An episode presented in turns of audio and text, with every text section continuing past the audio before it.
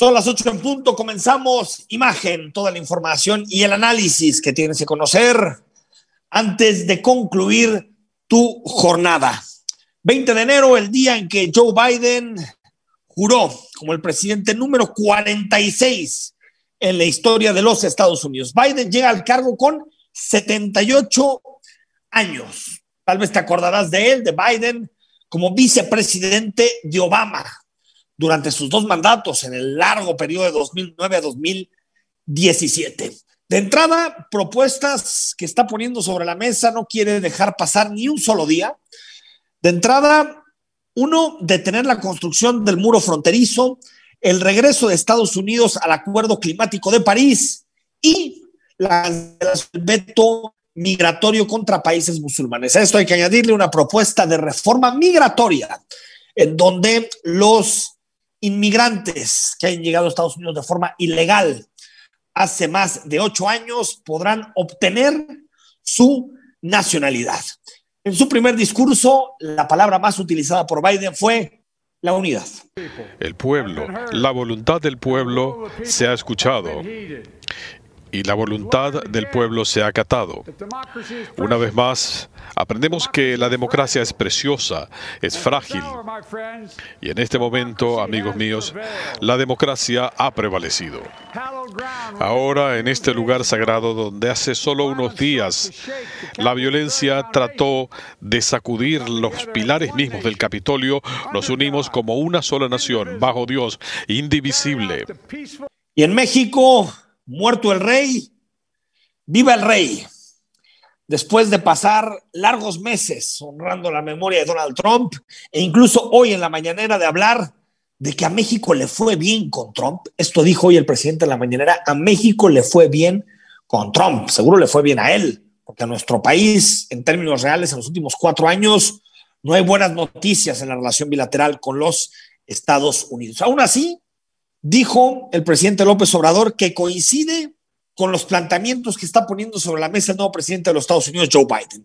Dijo coinciden sus planteamientos en torno a la pandemia, mm, a la pandemia, cuando en realidad lo que ha dicho Biden es que lo fundamental para combatir la pandemia es utilizar la mascarilla, utilizar el cubrebocas, algo que el presidente se resiste a hacer permanentemente una segunda en materia de reactivación económica y una tercera en materia migratoria. Agregó que los tres planteamientos deben estar complementadas con apoyos que el gobierno de Estados Unidos brinda a los países de Centroamérica. Esto dijo López Obrador sobre el nuevo presidente de los Estados Unidos, Joe Biden planteando de que se debe de regularizar a nuestros paisanos que llevan años trabajando en ese país, contribuyendo al desarrollo de esa gran nación. Este es un planteamiento que creo va a reafirmarse el día de hoy o en estos días por parte del presidente Biden y es bueno para México. Esto complementado con el apoyo a países de Centroamérica y al sur sureste de México para enfrentar el fenómeno migratorio con desarrollo y con bienestar. Hace unas horas el gobernador del estado, Enrique Alfaro, puso en sus redes sociales, colocó en sus redes sociales, hizo público un video en donde habló de una reunión que tuvo hoy con el presidente Andrés Manuel López Obrador. ¿Qué es lo que dice en ese video Enrique Alfaro? Que tuvieron una reunión privada y que trataron dos temas en específico. La seguridad en Jalisco y el plan de vacunación. Alfaro sufrió un video a redes sociales en el que afirmó que la reunión sirvió para restablecer la comunicación luego de declaraciones, de desencuentros, de dimes y diretes entre López Obrador y Enrique Alfaro. Desde uno de los patios de Palacio Nacional, Alfaro subrayó la importancia de que el plan de vacunación se desdoble de manera efectiva. Eh, platicamos también sobre el plan de vacunación eh, y abrimos un canal de comunicación para revisar algunos pendientes, para ajustar algunas cosas, aclarar dudas y poder garantizar que eh, la vacuna llegue en primer lugar a todo el personal médico que está en la primera línea de batalla para atender pacientes COVID, posteriormente a todo nuestro sector salud y para ir desdoblando poco a poco la estrategia eh, de manera efectiva. Creo además que fue muy útil la reunión para restablecer la comunicación y es que, si bien la semana pasada logramos eh, empezar a nivel nacional, el gobierno logró eh, acelerar la, vacunación, colocando a México en uno de los países que estaba avanzando a buen ritmo en vacunación. Pues lo que vemos o lo que hemos visto en, las últimas horas, lo que hemos visto en los últimos días, es que muchos países están metiendo la, eh, están, digamos, oprimiendo el pedal de aceleración, están eh, acelerando en el ritmo de vacunación y en México estamos atorados. Ahorita el porcentaje de vacunación en México es del 0.37%, obviamente muy lejos de países que incluso ya alcanzaron a la tercera parte de su población, como Israel. Es cierto, países más pequeños, con menos población, pero de alguna forma nos ilustra eh, a naciones que se pusieron las pilas, que hicieron los acuerdos necesarios, que incluso compraron la vacuna a mayor precio por el simple hecho de avanzar lo más rápido posible, porque si avanzas a buen ritmo en materia de vacunación, esto tendrá una consecuencia positiva en materia de crecimiento económico. Ambas cosas están vinculadas. Hemos leído, no solo en redes sociales, también en periódicos, lo sabemos por, por nuestros familiares, por gente que nos platica. Hay un grave problema para conseguir oxígeno en Jalisco, para conseguir pues estos eh, tubos de oxígeno que son básicos, básicos para enfrentar el COVID. Luego de que la Profeco afirmó que no podría existir escasez de oxígeno para pacientes COVID, en imagen, con nuestra compañera Carla Paz, nos dimos a la tarea de averiguar si es sencillo conseguirlo. O tú sabes, si mañana necesitas oxígeno, ¿a dónde tienes que acudir? ¿A dónde tienes que hablar? ¿Realmente lo sabes? Nota exclusiva de imagen. Escuchamos a Carla Paz. Hay abasto suficiente de oxígeno. Son más de 30 plantas de dos empresas. Entonces no hay ni puede haber desabasto de oxígeno. Esto afirma el titular de Profeco, Ricardo Sheffield. Ante ello, Imagen Radio se dio la tarea de averiguar si en verdad en el país no podría existir una escasez de oxígeno para atender a personas con coronavirus. Al revisar redes sociales, nos percatamos que cada día es más común las solicitudes de apoyo para conseguir un tanque o concentrador de oxígeno para enfermos de COVID-19, debido a la escasez de producto en los establecimientos. De una lista de 49 contactos que se dedican a la venta o renta, la mayoría marcaba ocupado, no contestaban y solo de cuatro establecimientos recibimos la siguiente información. No, mira, ahorita no contamos con los equipos, ni a la renta ni a la venta. Todo lo tenemos agotado. Manejo ahorita lista de espera porque es incierta la fecha en la que realmente se nos vayan a desocupar. ¿Rentan y venden ahí mismo? Sí, rentamos y vendemos, pero no tenemos por el momento. Mira, este, la renta y venta de oxígenos, que son los tanques, al igual que los concentradores, están agotados. Si tú necesitas rellenar un tanque, solamente lo estamos haciendo con tanques portátiles, que son los pequeños. Pero esto sería después de las cuatro que nos volviera a salar, ya que estamos este, agotados, estamos en espera de que INSA nos surta. Que en este momento no contamos con equipo disponible. ¿Y cuándo más o menos sabrás? La verdad no sabría decirle, se encargó equipo nuevo, pero nuestros proveedores no pudieron darnos una fecha estimada. Y es que es un verdadero calvario para los familiares de algún paciente conseguir oxígeno. Este es el caso de Italia y Fernanda, quienes nos cuentan su experiencia.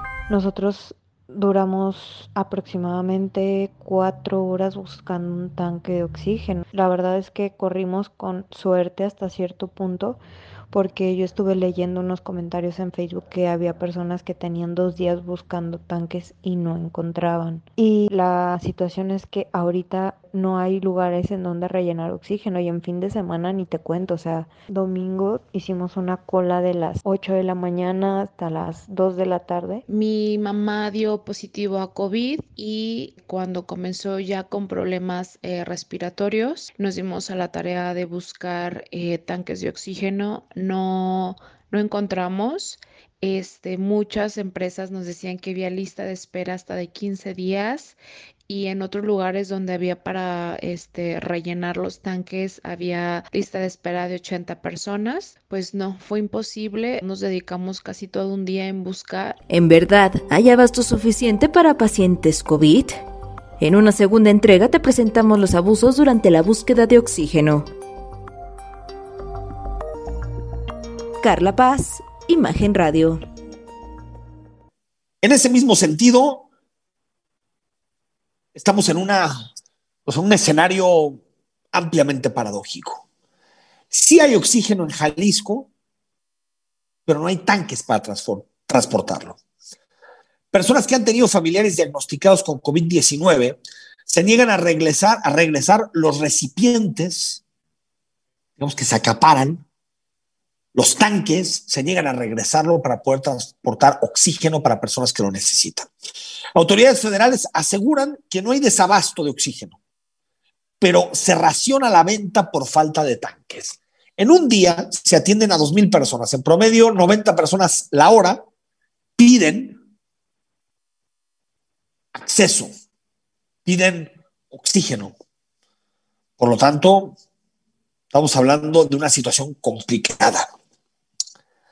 Y permítanme decirlo de esta manera, si no es fácil conseguirlo, es porque hay desabasto. Tal vez no de oxígeno per se, pero, sí de tanques. Y si no hay tanques, no se puede transportar el oxígeno. Es tiempo de abrir los ojos. Yo creo que tanto a nivel federal como a nivel local vivimos en una permanente negación de la realidad. La realidad, y lo vemos con la descripción de muchísimas personas, es que es muy difícil encontrar oxígeno, que muchas personas están buscando tanques de oxígeno para protegerse, y es entendible por la situación que vivimos, para protegerse en caso de que la pandemia los afecte a ellos o a algún familiar. Pero también hay problemas para encontrar camas en hospitales, y hay cero camas en hospitales privados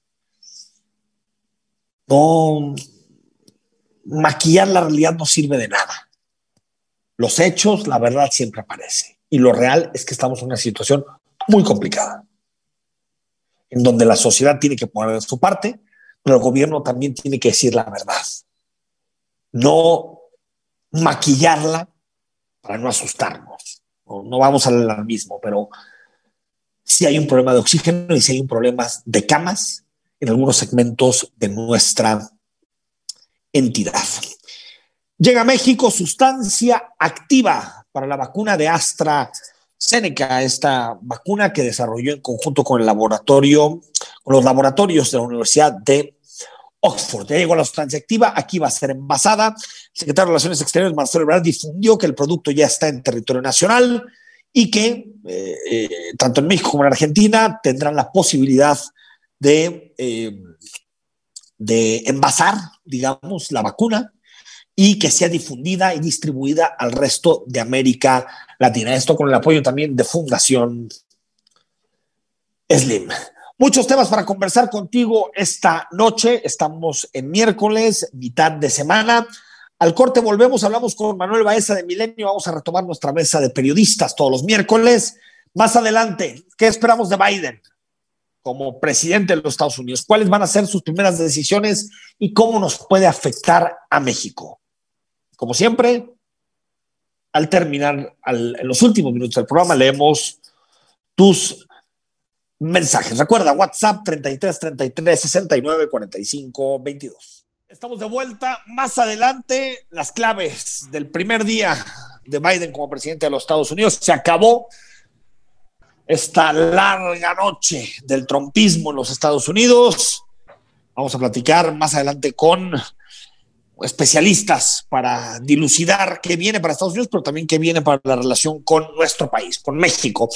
Pero antes hablamos de temas locales y nacionales con don Manuel Baeza, que es director editorial de Milenio. Manuel, ¿cómo estás? Hola, muy buenas noches, muy buenas noches a todos. Todo muy bien, muchas gracias. Oye, cada, bueno, al menos yo, cada que veo que, el gobernador saca un video en donde dice que salió de la reunión, que es muy bueno ver al presidente, que las cosas se aclaran. Yo lo primero que pienso es cuánto hace falta para la próxima diferencia entre, entre ambos, porque bueno, yo al menos pensé, conté tres o cuatro veces que el gobernador ha dicho después de salir de ver al presidente que, que, que cada vez se entienden mejor. Bueno, me queda claro que es una fórmula de cortesía, ¿no? Es decir, se reúnen, esto todo muy bien. Incluso yo no dudo que de veras se sienten a platicar así muy, muy en confianza, sobre todo porque se conocen desde hace mucho tiempo. pero efectivamente, yo, yo creo que es más una fórmula de cortesía. De hecho, eh, mal había pasado un par de horas desde ese mensaje cuando el gobernador ya había subido otro a redes sociales quejándose de las pocas vacunas que se recibieron hoy en la base aérea militar y pues que no, que, que, ojalá se pueda resolver eso. Es decir, no, no, es inevitable, oye, está en su naturaleza, dirían como en el chiste. Sí, a ver, yo, yo creo que ahí está, ese es un tema que, que pues parecen de pronto poco, poco tiempo, pocas horas en los que hay acuerdo entre ambos, pero hay pocas cosas que mover, ¿no, eh, Manuel? Porque el tema de la vacuna, pues eh, ya están definidos los lotes, más o menos cómo se van a distribuir, eh, se sabe quiénes son prioridad, quién no. En materia de seguridad, pues lo que se ha hecho desde el principio de la administración, que es eh, reuniones prácticamente a diario, en donde también participa la Guardia Nacional y una muy importante que se hace los, los martes. Pero son dos temas estructurales de Estado, pero que yo creo que no, puede, no, no, no, es sensato esperar cambios en, el corto plazo, ¿no? No, no, no va a haber cambios, eh, como tú dices, en el corto plazo.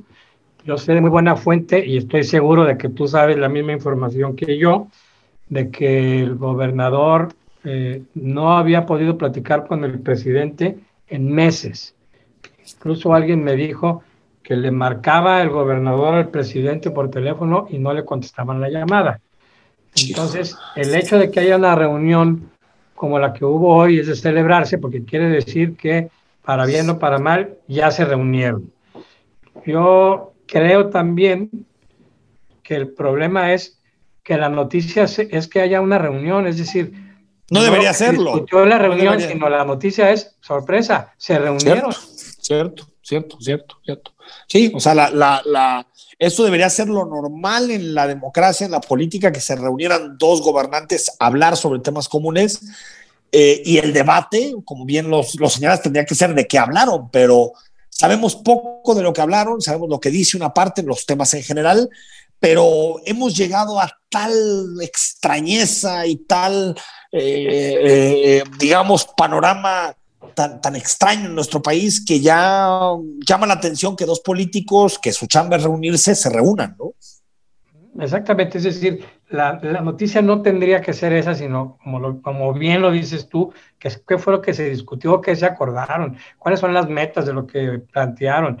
Yo sé que en una reunión de ese nivel no todo se puede decir, pero sí podrías hablar un poco más que lo general, que es decir, se abordaron temas de seguridad y se compartieron puntos de vista sobre el plan de vacunación. Y punto, dices, bueno, eso es bueno o malo, terminaron con un acuerdo, salieron con las manos vacías, o sea, no, no queda claro. Pero pues hay, hay, hay un buen paso. Hoy es enero, vamos pensando que comenzó bien el año habiendo una reunión entre estos dos gobernantes.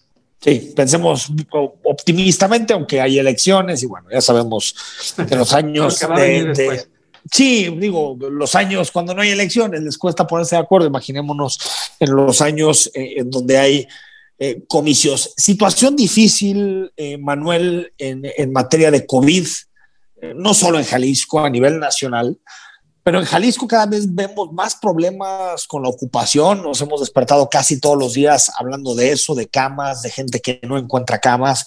Hoy nuestra compañera Carla Paz nos, nos, presenta un reportaje especial sobre eh, el suplicio para encontrar oxígeno, que te dicen que sí hay oxígeno, pero que no hay tubos. Entonces, eh, debemos de señalar, y creo que mucha gente nos dice, ay, son, hablan demasiado del COVID, pero eh, la situación por la que están atravesando muchísimas, muchísimas familias en Jalisco, Manuel, es realmente grave. Fíjate que yo creo que lo que nos ocurrió es que nos confiamos, y hablo en general, pero sobre en general. todo los ciudadanos. Es decir, yo lo ejemplificaba con unas personas hace unos días, pues la crisis del COVID era algo que ocurría en la Ciudad de México, en el Estado de México, en Hidalgo, y, y, pobres cuates, qué mal les está yendo y todo. Y bueno, pues vámonos a comer o vámonos a dar la vuelta a tal lado, eh, reunámonos en Chapala o vámonos al centro comercial. Y ahora que ya nos alcanzó el COVID, entonces como que ya, ahora, ahora sí nos lo estamos creyendo. Yo, igual que seguramente tú y mucha gente que nos está escuchando, yo veo unos carros en la calle, ¿eh? Es decir, sí, tengo la impresión de que la gente ahora sí dijo, aguas, ya, ya está entre nosotros. Eh, tengo un muy buen amigo en el hospital, muy mal. Eh, todo el mundo te platica por WhatsApp de fulano, de perengano. Ya salen los nombres conocidos. Sí estamos en una crisis que hasta hace unas semanas veíamos de lejos.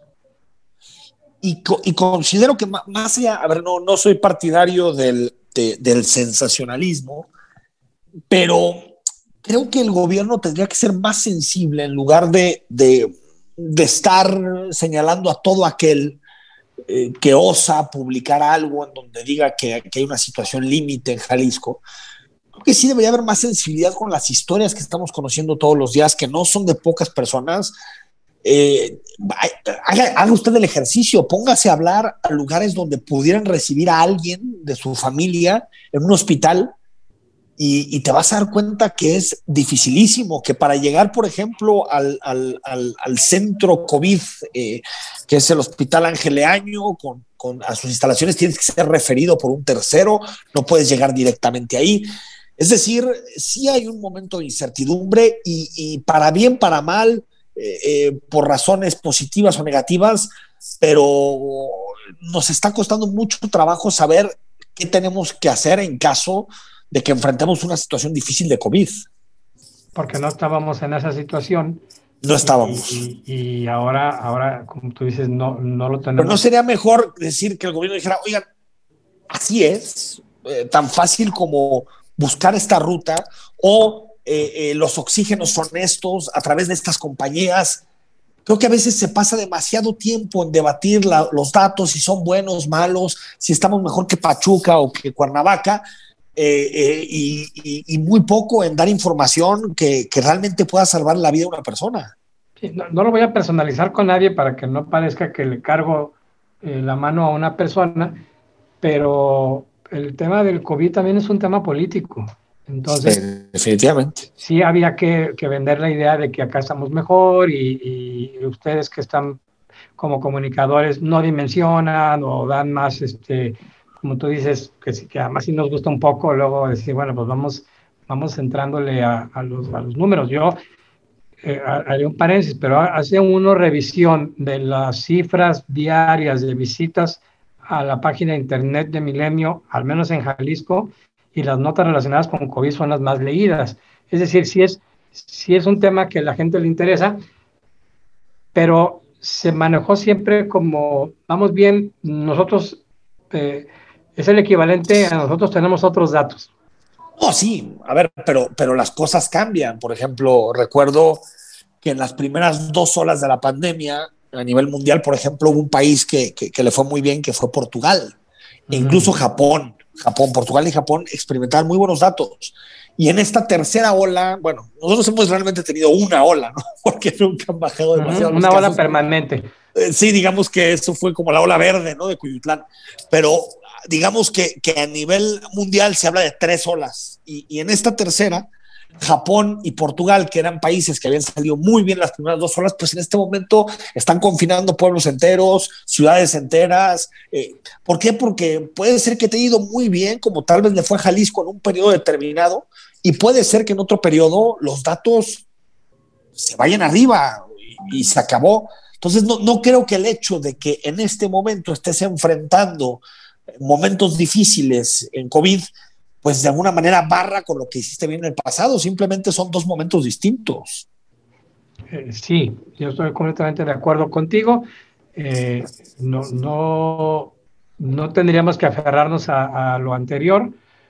Y, cuando hablabas tú de esas dificultades que hay y de, la, de esta sensación de no sé exactamente qué hacer, eh, yo sé que existen las páginas de radar y todo, pero todas, están muy centradas, todas están muy centradas al tema de la prevención, es decir, vete a hacer tus pruebas, vete a hacer tus pruebas. No sé si tendría que haber una oficina, un call center, un, de alguna manera tendría que haber uno, pero ya... Como de riesgo, ¿no? Es decir, de riesgo. Pues sí, es decir... Ya estoy mal, ya estoy mal, ya exacto. no ya sé que estoy teniendo cosas muy complicadas. ¿A ¿Con quién acudo para intentar salvar mi vida? O sea. Sí, sí, sí, una, una oficina, una dependencia, un, te digo, una especie de call center, un centro de llamados para decir, a ver, eh, llámanos, te damos una clave, te asignamos un hospital, te decimos a dónde debes de ir o no, eh, necesitas oxígeno, casi casi yo te lo mando, no sé, tendría que haber un, tendría que haber una concentradora de ese esfuerzo, porque sí lo había para la parte de las pruebas, y creo que ha funcionado muy bien, pero ya para la parte de la crisis de hospital, creo que empezamos ya con las peregrinaciones que, que hay en otros lados.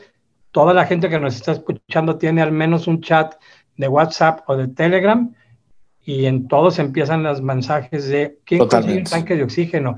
Necesitamos un concentrador. ¿A dónde mandamos a esta persona? Esos son los datos que necesitamos. Te despido con esto para que veas tu opinión, eh, Manuel. ¿Quién está más feliz? O más, más bien, te la cambio. ¿Quién está más triste hoy? ¿Trump o López Obrador? este, te, respondo. Yo creo que el que está más triste es Trump. el López Obrador está desconcertado y por lo que alcancé a ver en redes sociales hace poco, la que está feliz es Melania. Sí, sí, sí, parece que sí. Ya en el último video que vi, se baja del avión y me deja caminando a Trump solo y ella se va para otro lado. Dice, el poder se acabó, amigo mío. Exacto. Bueno, veremos porque esto le queda mucha cuerda y el día que hoy, hoy se aventó Biden, pues fue kilométrico. Yo me imagino que no, no va a tener muchos problemas para dormir. Querido Manuel, como siempre, un abrazo y, estamos todos los miércoles dialogando. Gracias. Al contrario, gracias a ti, gracias a todos que nos escuchan. No los había podido saludar de año nuevo. Este, esperemos que este 2021 nos vaya mejor que en el 2019. Órale, sí, porque el 20 es difícil contarlo. No, no lo contamos. Ah, a cuidarse. Gracias, Manuel, un abrazo. Gracias, adiós.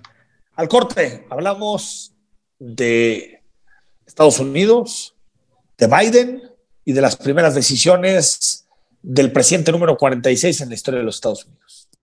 Escríbenos WhatsApp, aquí en cabina en imagen 33 33 69 45 22. Hoy, 20 de enero de 2021, Joe Biden se convirtió en el presidente número 46 de la historia de los Estados Unidos. Se acabó la era Trump, esta larga noche del trumpismo, de Trump como presidente de los Estados Unidos.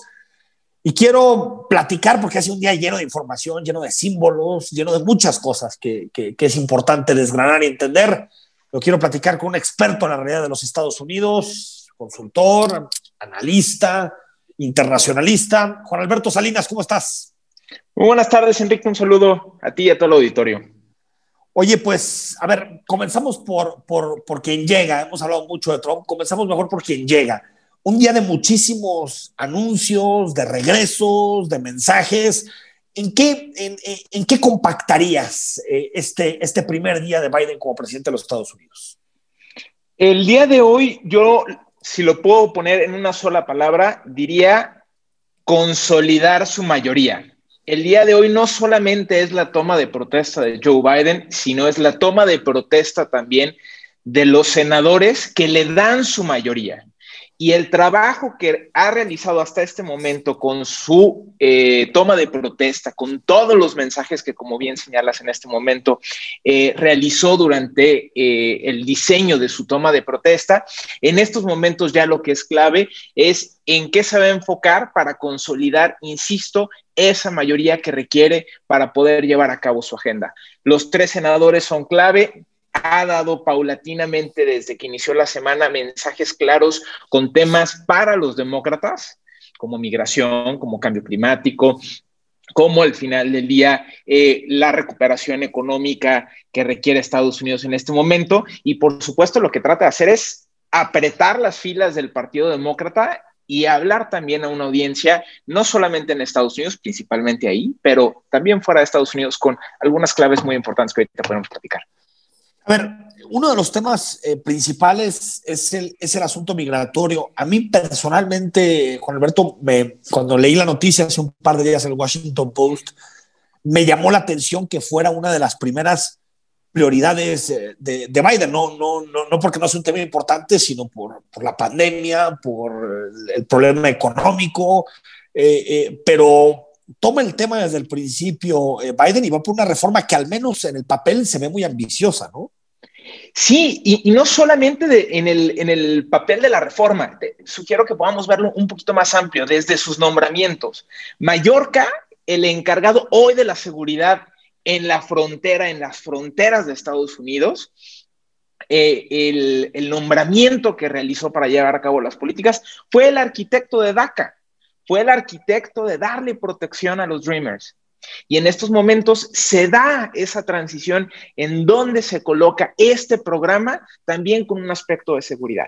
Veamos los nombramientos de Juan González, por ejemplo, que regresa eh, al Departamento de Estado con la eh, con la labor de poder diseñar una política mucho más afín a los demócratas en el hemisferio. Veamos el papel de Roberta Jacobson que se integra desde la perspectiva de seguridad nacional a ver la frontera con México, el arquitecto de eh, la política de seguridad, de la política migratoria, de la iniciativa Mérida, está con ese enfoque. Es una visión muy integral la que está proponiendo eh, Joe Biden en torno a la frontera sur y por supuesto comienza con el tema migratorio, de abrir la puerta, continuar con el trabajo que eh, lograron avanzar en su momento en la etapa de Barack Obama. Y hay que recordar que eh, en ese momento el programa de DACA también se da por las limitaciones del Partido Republicano. En aquel momento el llamado Gang of Eight trata de, obtener una importante pieza legislativa con consenso de los dos partidos en cúpula, pero nunca logró un consenso realmente con los grupos parlamentarios. No se dio tal reforma y en ese momento, ¿qué hace Barack Obama? camina como poder ejecutivo mediante órdenes ejecutivas. Y en estos momentos que saben que tienen una mayoría, que la tienen que usar porque es una mayoría muy frágil, son 50 y 50 del voto de calidad es Kamala Harris. Entonces, en ese sentido, tienen que saber a qué le apuestan y el tema migratorio es un tema pendiente de Joe Biden desde su etapa como vicepresidente con Obama. con la relación, si, hablamos de la relación del gobierno de Biden con México, ¿qué podemos esperar, eh, eh, Juan Alberto, si, si ves en el horizonte cambios en materia de política económica, cambios en materia de política comercial, o, digamos, ¿qué diferencias ves en la, en la relación, la posible relación bilateral entre México y Estados Unidos si comparamos la era Trump con lo que puede hacer Biden?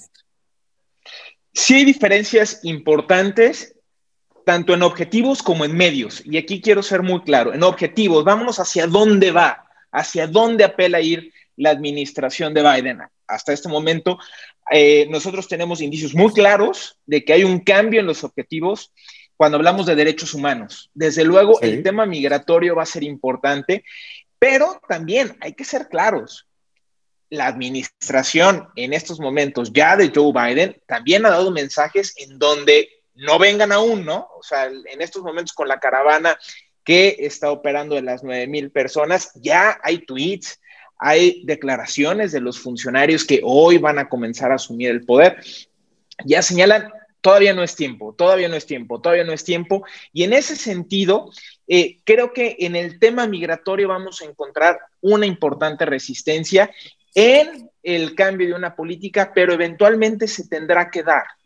Eh, la degradación en los estándares de derechos humanos sí le pegan a la administración de Joe Biden y sí tendrá que atenderlo. Otro tema para ellos importantísimo va a ser la protección al medio ambiente. Y desde el punto de vista eh, estratégico, no solamente será con México. Ahí, por ejemplo, hoy una de las órdenes ejecutivas que estamos esperando es el anuncio de reincorporarse al Acuerdo de París. Este acuerdo que también fue por ejemplo, John Kerry, que es uno de los nombramientos que ha realizado, entonces, es uno de los elementos que vamos a observar el día de hoy y que por supuesto van a colocar un énfasis. En el caso de México también, ya en lo individual, vamos a observar, sin lugar a dudas, vamos a observar un énfasis importante en materia laboral ya vinculado al USMCA. Y en ese sentido, eh, debemos de tomar en consideración que ya tienen un andamiaje con el cual van a operar. Tenemos nosotros una diferencia en la interpretación que no sé qué tanto, ojo, qué tanto vayan a querer operar los estadounidenses en este momento en torno a los agregados en materia laboral. Está operando, está en su legislación. Nosotros en su momento manifestamos algunas observaciones, pero ellos lo van a poder operar y seguramente hoy nos queda claro que van a ser mucho más activos, no agresivos, activos en la posición de sumisión diplomática algo inusual que le pidieron al embajador que se retirara el día de la toma de protesta. No es accidental. Generalmente los embajadores se quedan un perro. Roberta Jacobson se queda un periodo en lo que puedes tú realizar tu nombramiento y vas para adelante. En estos momentos, el día de la toma, hay cambio. Y eso también es un mensaje importante. En materia laboral, en materia, ojo, en materia, desde luego, migratoria, en materia de medio ambiente y, por supuesto, el elemento central que ahorita está en los debates, seguridad y justicia. El Estado de Derecho va a ser un tema crucial que la embajada tradicionalmente lo trabajaba desde el punto de vista desde la sociedad civil, que ahí hubo una parte importante de USAID, en donde fomentaba constantemente el Estado de Derecho. Pero también ahorita tenemos un debate con la situación de la DEA, tenemos un debate con las declaraciones del fiscal que se escuchan, por supuesto, en Estados Unidos. Entonces, en ese sentido, ahí está otra parte latente en donde parece, ahí sí, que estamos buscando provocar a la nueva administración para que sea más activa. Y el ser más activo para la administración de López Obrador implica, ojo, implica conflicto en mensajes, implica mucho ojo, mucho activismo por parte de la embajada con la sociedad civil y por supuesto sabemos que el presidente López Obrador tiene importantes reservas con porque eh, esta referencia. Incluso, Juan Alberto, hoy, hoy en, la, en la conferencia de prensa del presidente habló mucho del tema, pero como que dejaba entrever, eh, de entre su amargura por, por la, la, el adiós de Trump, y, la llegada de Biden, aunque lanzó algunos mensajes eh, amistosos, pues sí como que parecía que decía, se fue alguien, fíjate, que nos respetó, así lo, decía él, el presidente. Y llega alguien que tiene una visión más intervencionista, porque habló demasiado tiempo de, la intervención de Estados Unidos en México, lo que se hacía, lo que no se debe de hacer. Eh, ¿Tú ves eso? ¿Tú, ¿Tú, ves de parte de Biden una, o de, de su administración, la posibilidad de decir, vamos a intervenir más en lo que sucede en países como México? Eh, sin lugar a dudas, eh, van a ser mucho más activos. De hecho, hay tres palabritas clave que, me gustaría compartir, digamos así, en, general sobre su mensaje ahora, que invitamos, por supuesto, a todas las personas que nos escuchan a que lo puedan reproducir en algún momento. Pero una de esas palabritas, ojo, una de esas palabritas que quiero compartir, sin lugar a dudas, es a la hora que hace la referencia de la visión. Hay otras que me gustaría compartir, unidad y verdad. En el tema de la unidad, por supuesto. por eh, un, elemento central. La verdad, por supuesto que es un contraste también con las campañas que se realizan de desinformación. Hay un mensaje muy claro ahí a otros países. Pero el tema, ojo, en el tema de la visión, sí creo que hay una parte clave que da Joe Biden y dice, los aliados nos pueden esperar, estamos de vuelta. Y es un mensaje que ha dado durante toda su campaña. Y es estar de vuelta, literal. sobre todo Europa, ¿no? Europa. Es sobre todo Europa, pero también a México, porque había un, y lo podemos palpar en política pública, un acuerdo, una afinidad en la práctica entre López Obrador y Trump, en donde mientras no se metan en los temas torales personales, había una situación en donde dejaban que todo pasara. Mientras a Trump le cumplas en materia migratoria, tú estabas del otro lado. Y le aceptabas sus formas, le aceptabas sus latigazos con los aranceles. Hoy ya se nos olvida, seguramente eso es una muestra de respeto, los aranceles que, ojo, generaron la negociación del USMCA para claro, nosotros. Claro, claro, claro, claro. Entonces, al final del día ese es el reto, ¿no? Antes de despedirte, Juan Alberto, noto mucha efervescencia eh, por, por Kamala Harris como vicepresidenta. En un minuto, eh, platícanos quién es eh, Kamala Harris, que se convierte en la mujer que ha alcanzado el mayor puesto de representación en, la historia de Estados Unidos. La primera, la primera mujer, y ojo, como, como perspectiva en lo macro, lo que representa para Estados Unidos. Hija de migrantes, Estamos hablando la primera mujer de ojo general, luego la primera ojo mujer de color que va a ocupar esa oficina. es una parte importante. Ella era fiscal en California, la segunda oficina más importante como fiscalía después del Departamento de Justicia. Fue senadora en un contexto en donde los demócratas perdieron, claro, por California, si gustan, pero fue un ascenso muy rápido por eso muchos la asociaban con Obama, por ejemplo, que en un periodo muy corto en el Senado logró alcanzar una importante eh, oficina, que en este caso fue el presidente número 44, y se esperaba mucho de Kamala Harris durante la campaña. Cae eh, por algunas decisiones que tomó, pero su perfil se mantiene como una mujer pragmática pragmática, pragmática, sumamente inteligente y en estos momentos ella, como todos los vicepresidentes, son los punteros para lo que se espera que sea una presidencia, eso sí, de un solo periodo.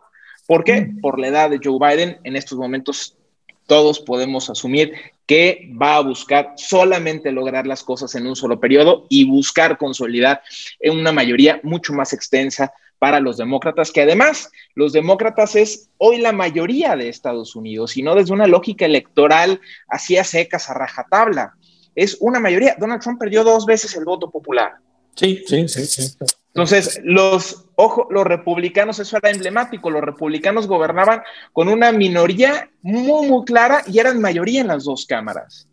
Entonces, era una parte muy importante que deben eh, observar en, Estados Unidos y en estos momentos la chamba con Kamala Harris va a ser observar su papel como mujer pragmática que viene del Senado, va a presidir el Senado, va a tener voto de calidad en los puntos más relevantes que puedan ocupar en la agenda de Biden y será una persona a la que debemos observar día a día.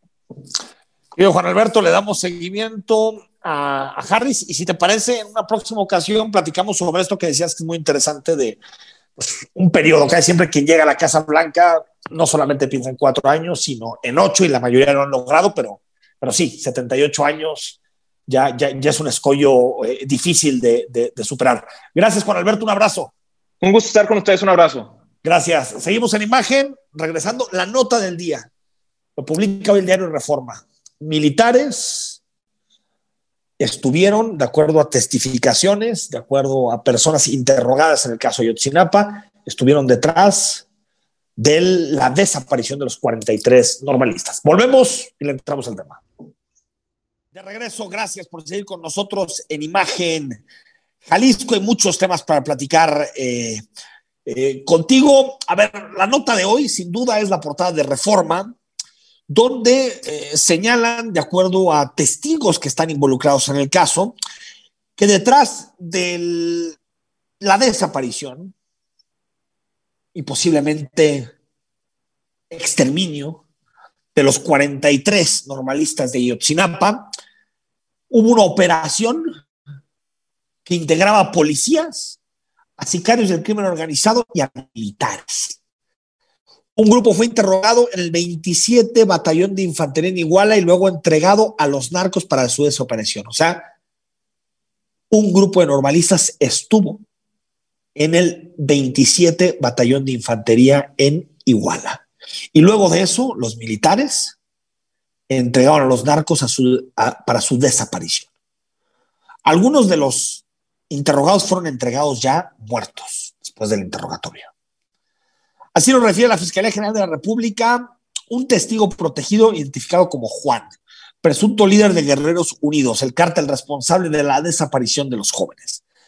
Ante la publicación de hoy en Reforma, el general Luis Sandoval, Luis Crescencio Sandoval, titular de la Defensa Nacional, afirmó que si hay elementos, que si hay elementos del ejército que cometieron errores, deberán responder por ellos. Son las autoridades correspondientes que les toca atender este tipo de delitos quienes investigan y nosotros somos quienes proporcionamos las facilidades para que puedan desarrollar su trabajo. Siempre ha sido así, siempre lo hemos hecho en todos los casos, en todo, en todo, todo lo que está presentándose de Ayotzinapa, damos la información, tenemos eh, la, obligación de hacerlo así y si alguno de nuestros elementos en el transcurso de cumplimiento de sus misiones, en el desarrollo de diferentes actividades, comete errores, pues eh, tendrá que responder ante esos errores. Esperemos que la impunidad, esta relación especial entre el ejército y la presidencia de la República,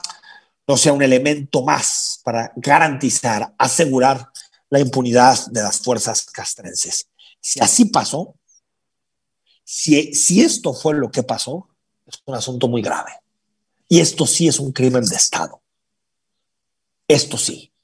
Si hubo esta interlocución en donde los militares sirvieron como interrogatorio para los narcotraficantes, estamos hablando de una colusión gravísima y hace sentido muchas cosas de Cienfuegos y mucho de lo que se ha discutido y mucho del nervio que siente el fiscal general de la República. ¿Por qué? Estamos hablando de un golpe muy contundente a la credibilidad del ejército. Destapan estafa maestra en el Poder Judicial. La Unidad de Inteligencia Financiera detectó una red de desvío de recursos en el Consejo de la Judicatura Federal, similar a la utilizada en el caso de la estafa maestra. Fuentes de la propia Fiscalía precisaron que pese a que los hechos señalados por la Unidad de Inteligencia Financiera ocurrieron durante la administración de Luis María Aguilar Morales como presidente del Poder Judicial, la denuncia no lo incluye a quien fuera el presidente de la Corte. La denuncia fue presentada la semana pasada y mientras duran las investigaciones, la unidad bloqueó las cuentas de Javier Pérez Maqueda, a quien identificó como uno de los principales responsables de este esquema de desvío de recursos y lavado de dinero. Hablando de, eh, temas de seguridad, la diputada Mariana Fernández propone regresar escoltas a exfuncionarios. Luego de que se eliminaron en diciembre de 2018, eh, que aprobó el Congreso reducir el número de escoltas a exfuncionarios. Señaló que es necesario que el Estado proteja a quien entrega su esfuerzo y tiempo a prevenir y proteger al resto de nosotros. No solo se les restó la protección, sino que se les hizo más vulnerables sin haber escuchado los dictámenes de riesgo del Consejo de Seguridad, cuando los diputados ni siquiera somos expertos en esa materia. Lo voy a decir con mucho dolor. Me hubiera encantado no tener la razón.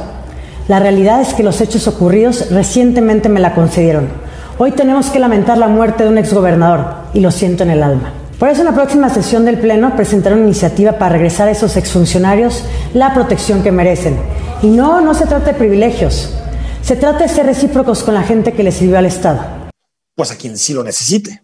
No, no es. Hubo un momento de, de gran desorden en la asignación de escoltas.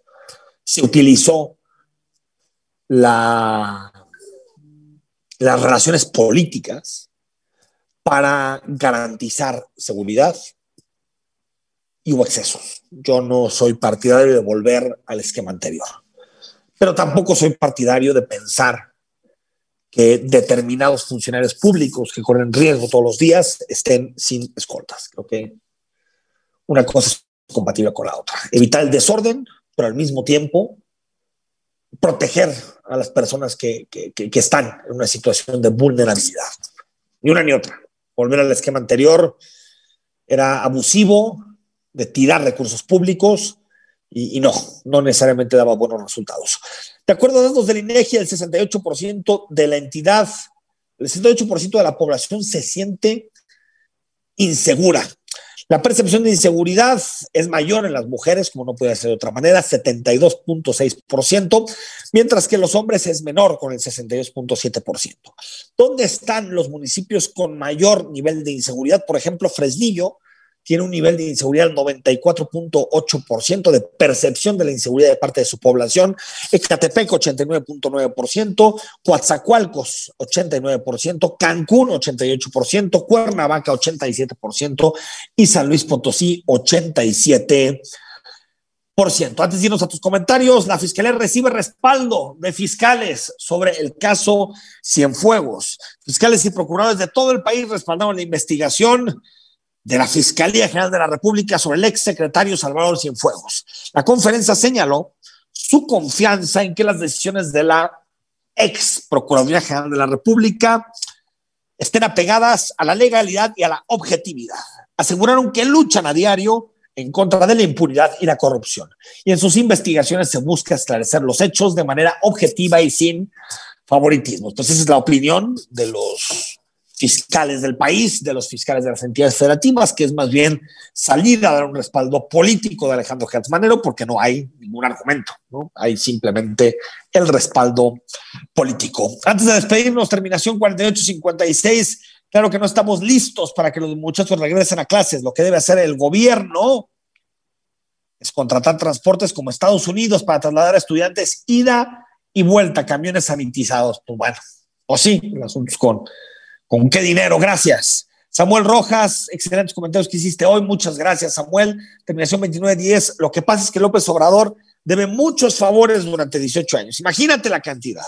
Si esa es la situación por la que tiene que aguantar, somos todos los mexicanos, qué desgracias. Tocayo, tener una recomendación. Averigua qué onda con los CDs de dióxido de cloro.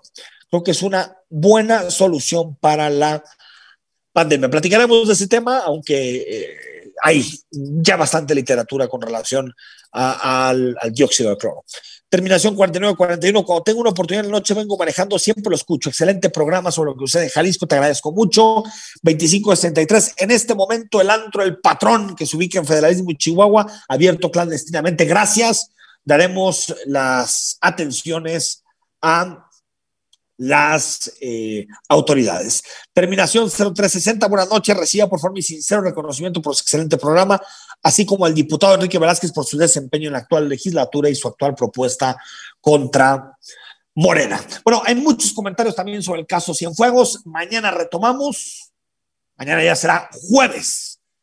Tenemos una cita a partir de las 8 de la noche en Imagen. Soy Enrique Tucen, muy buenas noches.